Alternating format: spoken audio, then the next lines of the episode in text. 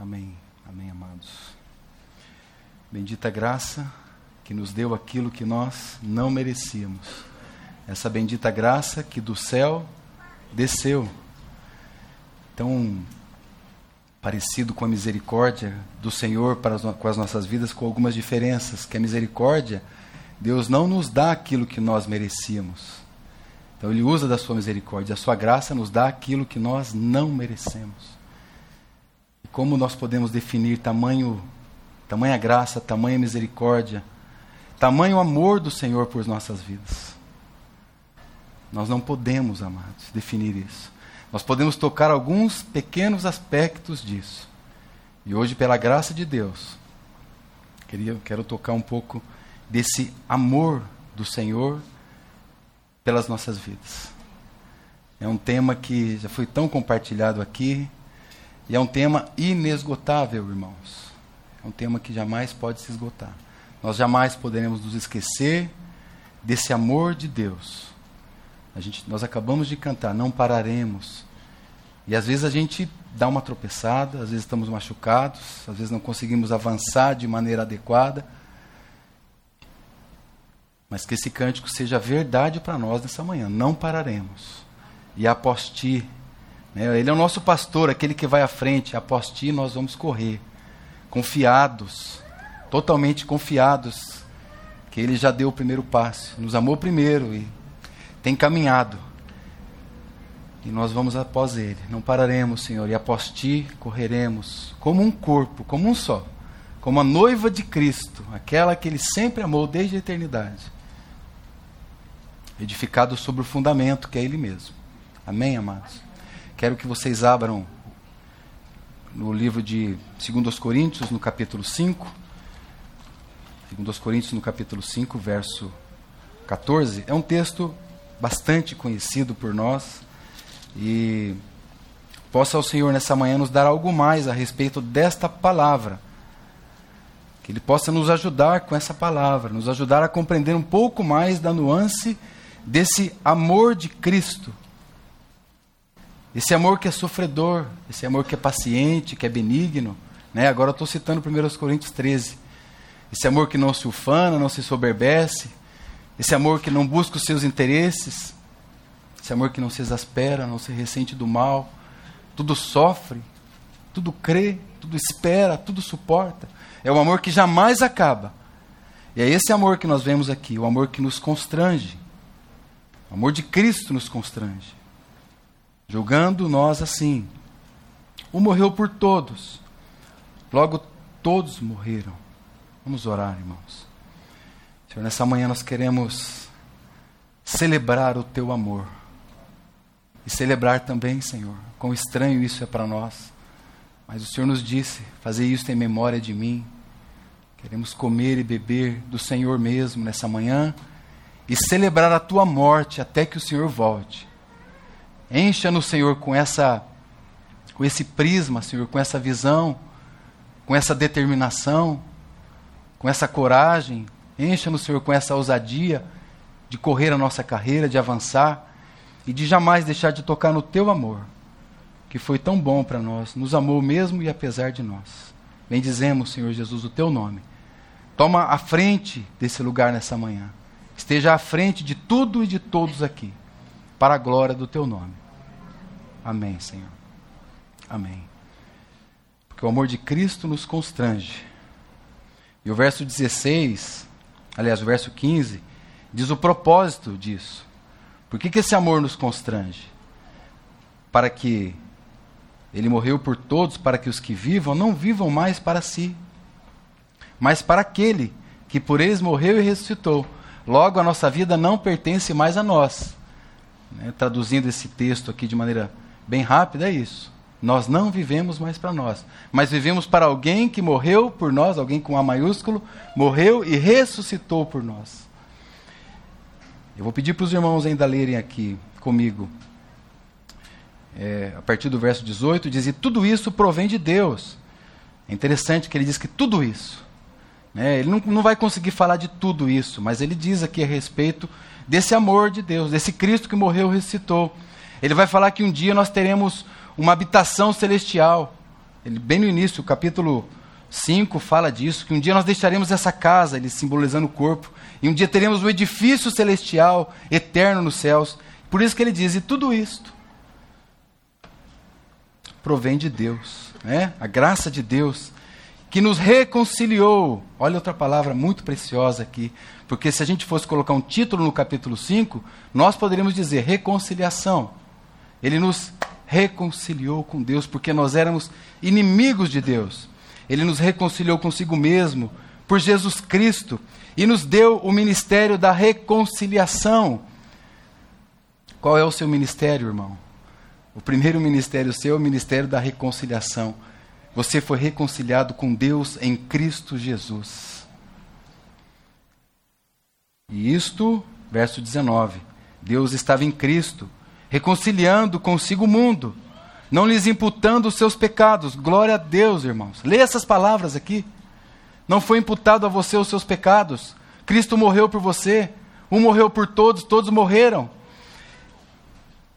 e pôs em nós a palavra da reconciliação. Mais uma vez aqui a palavra da reconciliação. Essas expressões aparecem na palavra de Deus pelo menos nove vezes. Cinco vezes estão aqui nesses três versículos. Versículo 18, versículo 19 e o versículo 20 é a última vez. De sorte que somos embaixadores da parte de Cristo, como se Deus por nós rogasse. E nós rogamos-vos, pois da parte de Cristo, que vos reconcilieis com Deus não é amanhã. A nossa reconciliação com Deus é hoje, é já. Como disse o irmão do passado. Eu me arrependi, mas eu também estou me arrependendo. Sempre me arrependendo. E tem um detalhe em tudo isso. Ele continua dizendo: Deus sempre me perdoa. Sempre está de braços abertos para me reconciliar com Ele. Olha aqui essa mesa, irmãos. Mesa de reconciliação, de perdão, de graça, de misericórdia e da prova do seu amor que nos constrange. E diz assim o último versículo, né? Aquele que não conheceu o pecado, poderíamos dizer aqui que é o resumo do evangelho. Aquele que não conheceu o pecado, Deus o fez pecado por nós, para que nele, em Cristo, fôssemos feitos justiça de Deus. Então você é justo agora. Não há mais é, nenhuma acusação, nenhuma condenação para aqueles que estão em Cristo Jesus. Deus te declarou justo por meio da graça. Se você não crê nisso, não resta mais tempo para você. Hoje, meus irmãos, é o dia da reconciliação. Porque o amor de Cristo nos constrange. Que, que isso quer dizer? O que, que essa palavra quer nos ensinar? Há o sentido comum quando a gente olha para a palavra constrangimento. Né? E muitas vezes a gente é, se vê constrangido em alguma situação. Então, essas expressões que nós conhecemos, elas não são propriamente ditas ah, o que a palavra de Deus aqui está querendo dizer. Por isso depois eu vou mostrar, eu vou citar alguns versículos e os irmãos vão entender bem o que quer dizer o amor de Cristo nos constrange. Porque no sentido geral é mais ou menos isso. Você se sente às vezes envergonhado, acanhado. Às vezes alguém te oferece, por exemplo, para você comer algo, você tinha acabado de comer, você daí fica constrangido a aceitar aquilo, mas essa expressão não é muito adequada para o texto bíblico. Ela não conversa tão adequadamente. Tem o seu sentido, sim, mas adequadamente não, não seria isso. Não seria essa timidez, esse mal-estar, né?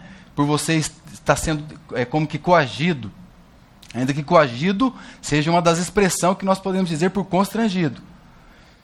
Mas a gente pega então o dicionário comum dessa palavra e diz que é algo ou alguém que te tira a liberdade, constrangimento. Mas eu vou dizer para vocês, irmãos, dentro do, do, do, dos irmãos que estudam a palavra, dos eruditos, que então nos dão definições.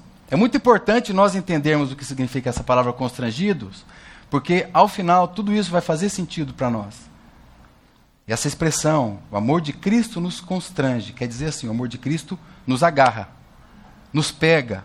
O amor de Cristo, ele não só nos pega, mas ele também nos coloca em determinados limites. Você vai falar, nossa, mas Deus nos coloca em limites. Sim, porque na realidade, aquele que não tem limite são os mais tristes e infelizes desse mundo. Então Deus nos pega, nos agarra, nos controla, podemos dizer assim, e coloca limites, limi os limites do seu amor. Mas você está agarrado nas mãos dele. Você está preso nas mãos dele. a, a psicologia infantil fala que crianças que não têm limites, elas certamente terão problemas gravíssimos. Não dá para citar assim todos os detalhes a respeito do que falam, mas terão problemas gravíssimos na sua infância, adolescência, juventude e até lá no final da sua vida.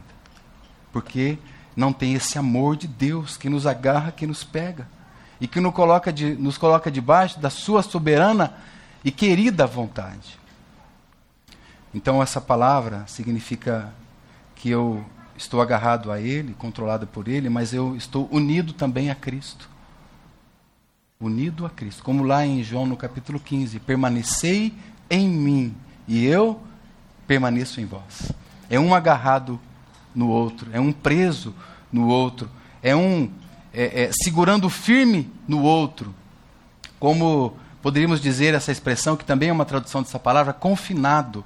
Como aquele animal que fica confinado, fica ali abraçado pelo amor de Deus. Aliás, nós acabamos de cantar, né?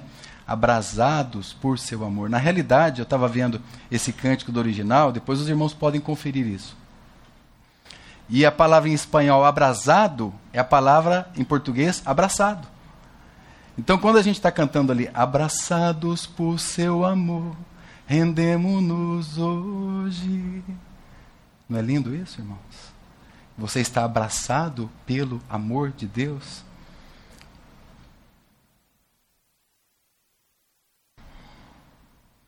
Essa expressão, apertado, agarrado, é, abraçado, constrangido, ela ocorre doze vezes na palavra de Deus. Eu vou, como eu disse, eu vou mostrar para vocês duas, é, dois exemplos para vocês então compreenderem um pouco mais e melhor o que quer dizer que o amor de Cristo nos constrange. Um está lá em Lucas no capítulo 8, e os irmãos se lembram muito bem do contexto. Porque aquela mulher com fluxo de sangue, é, ela estava é, é, Jesus estava ali diante de, de, de, um, de, uma grande multidão. Grande multidão, uma grande multidão cercava o Senhor naquele momento. E os discípulos, como que uma resposta à pergunta do Senhor, usaram essa palavra, constrange. Na verdade, o tradutor não traduziu por constrange, porque realmente não teria sentido para nós. Ele fez, ele colocou uma outra palavra para traduzir, mas vai nos ajudar a entender o que significa o amor de Cristo nos constrange. Porque Jesus disse assim: Alguém me tocou, né? Quando aquela mulher com fluxo de sangue toca no Senhor. E aí os discípulos, né, como todos negassem, né? Aí levanta-se Pedro, a palavra de Deus diz que Pedro com seus companheiros, mas foi Pedro, Pedro que respondeu, disse assim: "Mestre, as multidões, elas estão te apertando e te oprimindo, e o Senhor diz em quem me tocou?" Então vocês entendem essa palavra apertando. Essa palavra, o amor de Cristo nos constrange. Mestre, as multidões estão te apertando, as multidões estão te constrangendo, estão te abraçando, estão, não quero colocar abraçando aqui no sentido literal, né? Era uma multidão que estava mesmo se aproximando de Jesus e querendo algo dele, algo a mais dele. Então, as multidões estavam apertando o Senhor. Temos também um outro exemplo, que foi ali, ali em Atos, no capítulo 18. Ali nós vemos o efeito é, é, da palavra do Senhor na vida de Paulo. E esse efeito mostra Paulo sendo impulsionado pela palavra de Deus. Então lá, diz que, no verso 5, diz que Silas e Timóteo, eles desceram da Macedônia e Paulo se entregou totalmente à palavra de Deus testemunhando que Jesus era o Cristo. Então, quando diz que Paulo se entregou totalmente, é essa palavra. Não teria sentido traduzir Paulo se constrangeu a palavra, não é verdade? Então, Paulo se entregou totalmente à palavra. Irmãos, o que, que nós descobrimos com tudo isso? Com esses dois exemplos que eu coloquei para os irmãos. Primeiro, que o amor de Cristo é um amor que nos aperta, como aquela multidão apertou o Senhor que o amor de Cristo é aquele amor que se entrega totalmente, como Paulo se entregou totalmente à palavra do Senhor. Esse é o caráter, é um dos caráteres do amor de Cristo por nós. Um amor que nos aperta, que nos abraça, que se entrega totalmente por nós. Literalmente, nós poderíamos dizer, é o amor que nos agarra com mãos fortes. E não só isso. É um amor que nos mantém próximos dele. Irmãos, é, o abraço em si, isso é provado cientificamente, que ele tem muitos benefícios. Eu estou falando do campo humano, mas vocês precisam entender o campo espiritual do abraço do Senhor pela sua vida. E as comprovações científicas dizem que isso é extremamente necessário para o desenvolvimento, desde a infância. Extremamente necessário. Então hoje nós somos até tolhidos, né, cerceados de abraçar um ao outro, e a gente às vezes fica Será que pode? Será que não pode? E a gente fica olhando para o irmão. O fato é que o Senhor Jesus continua nos abraçando. Desde essa pandemia, antes dela, eternamente buscando abraçar o seu povo, o seu corpo, a sua igreja. E é muito interessante que quando uma pessoa abraça o outro, só para você entender o abraço do Senhor, ocorrem alterações fisiológicas é, positivas dentro do corpo de alguém. Não só isso, você tem um sentimento de proteção. As suas forças aumentam quando você se sente abraçado. Não é assim? Né? Quando você está fraco, debilitado, se sente sozinho, passando por alguma situação, um tratamento, o que é um abraço? Isso aumenta a força, se sente melhor, cura a depressão, cura a ansiedade. O amor de Cristo te abraça, meus irmãos, nesta manhã. E você não pode desagarrar desse amor do Senhor mais. Você não pode mais se desabraçar. Se é que eu posso usar essa palavra nessa manhã. Esse abraço de Deus, esse abraço de Cristo por nós, ele diz assim: é que eu me importo com você, apesar de você mesmo. Eu te abraço. Então eu estava dizendo para os irmãos que é uma expressão também de encurralar, né? Como um animal é colocado em confinamento. E é isso mesmo, essa palavra era traduzida por é, seria, na verdade, um curralejo, que é um pequeno curral. Vocês sabem aquele local bem estreito que um animal é colocado para receber vacinação? Chama curralejo, né? Tem um outro nome que eu pesquisei, chama tronco de contenção. Então ali o animal é colocado para que o dono possa fazer tratamentos nele. Então ele fica ali como que constrangido, encurralado, literalmente. Um boi é colocado ali e ele então é colocado para ser tratado. Ali o seu dono pode aplicar as suas é, vacinações, remédios, pode dar todo o tratamento de cura para ele. Tudo isso o Senhor está fazendo quando está nos constrangendo com o seu amor. Mas não só isso. Ali também, eu já vi essa cena, quando você quer marcar o seu animal, você coloca ele num constrangimento. O amor de Cristo nos constrange, você coloca ele no curral, curralejo. Porque um animal marcado, um boi marcado, significa que aquele animal é de propriedade daquele dono. Então é isso que Deus faz conosco através do seu amor. Vocês estão entendendo, irmãos? Você foi colocado num constrangimento, num curral para ser marcado pelo amor de Deus? Porque você não pertence mais a você.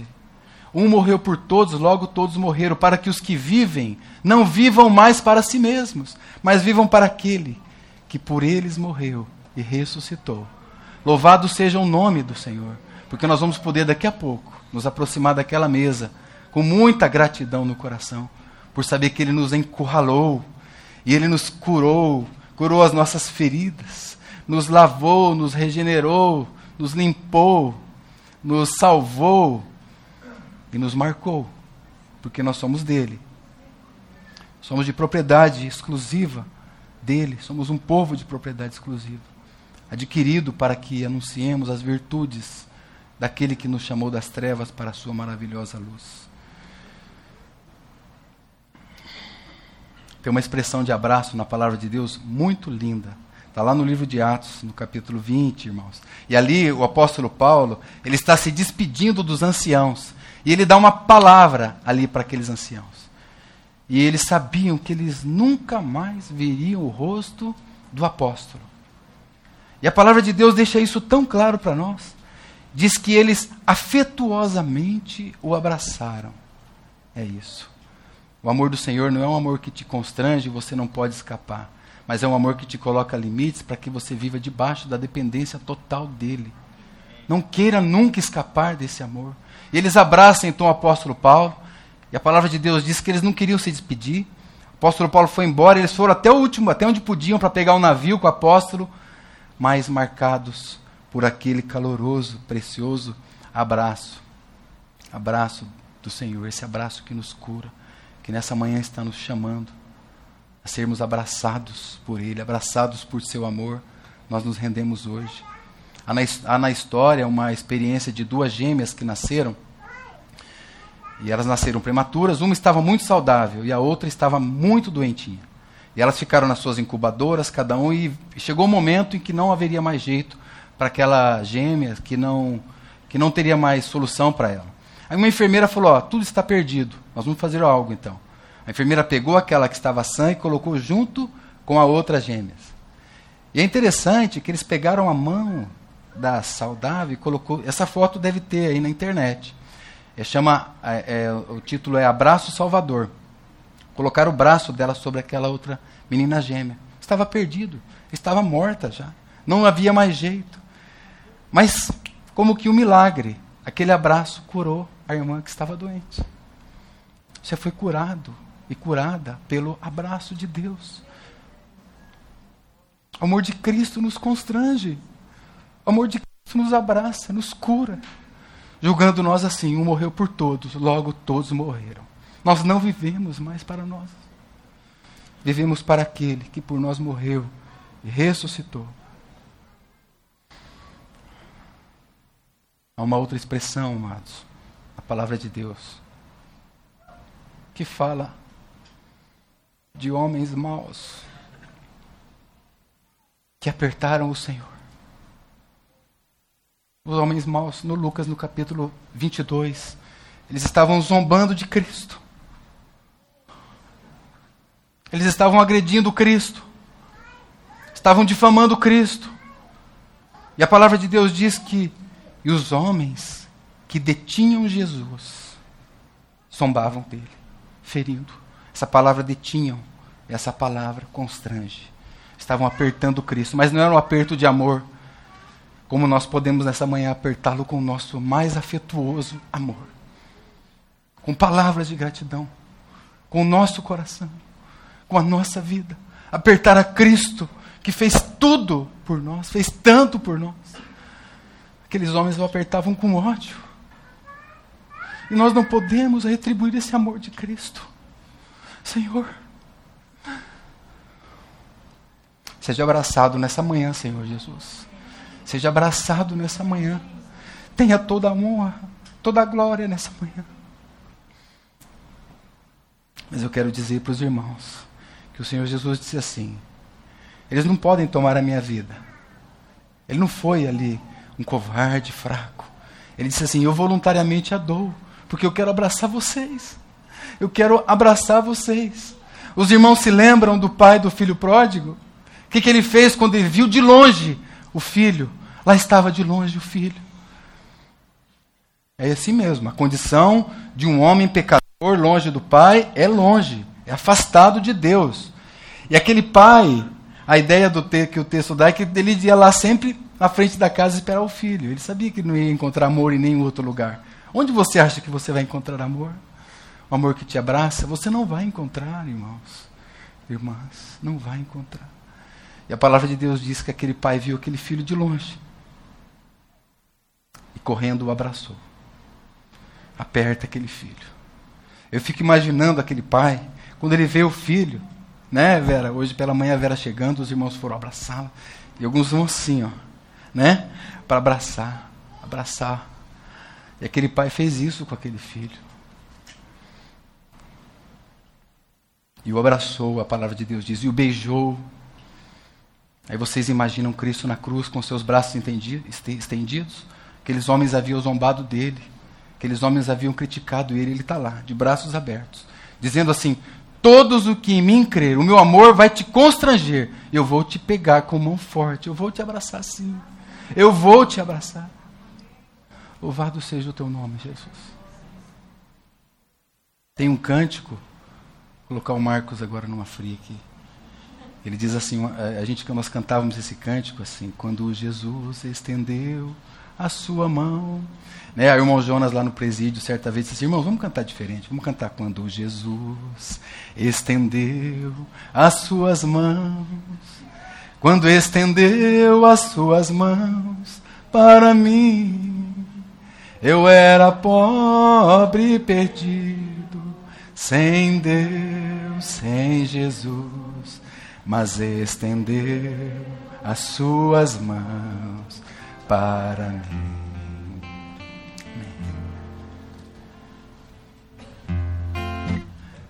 Jesus estendeu as suas mãos. Esse Cristo que nos abraça, quando estendeu as suas mãos para mim. Eu era pobre, perdido, sem Deus, pobre, perdido, sem Deus, sem Jesus. Mas Ele estendeu as suas mãos, as suas mãos para mim. A minha alma estava longe, a minha alma estava longe do caminho. Eu era pobre, perdido era pobre, perdido, pecador. Mas Jesus, mas Jesus já transformou minhas trevas em luz. Minhas trevas, quando Ele estendeu as suas mãos, Ele estendeu as suas mãos para mim. Quando Jesus estendeu as suas mãos para mim, quando Jesus as suas mãos, quando estendeu as suas mãos para mim. Eu era pobre, perdido, eu era pobre, perdido, sem mas estendeu as suas mãos, estendeu as suas mãos para mim. Agora diz assim: agora me regozijo. Agora me regozijo. Desde que o recebi, desde que o recebi. E na tempestade eu posso sossegar. Pois por ele estou liberto. Pois por ele estou liberto. Do castigo e do mal. Do castigo e do mal. Ele estendeu as suas mãos. Estendeu as suas mãos. A última vez eu vou pedir para você ficar de pé e cantar isso. Quando Jesus estendeu com toda a força as suas mãos, estendeu as suas mãos para mim, eu era pobre, perdido, eu era pobre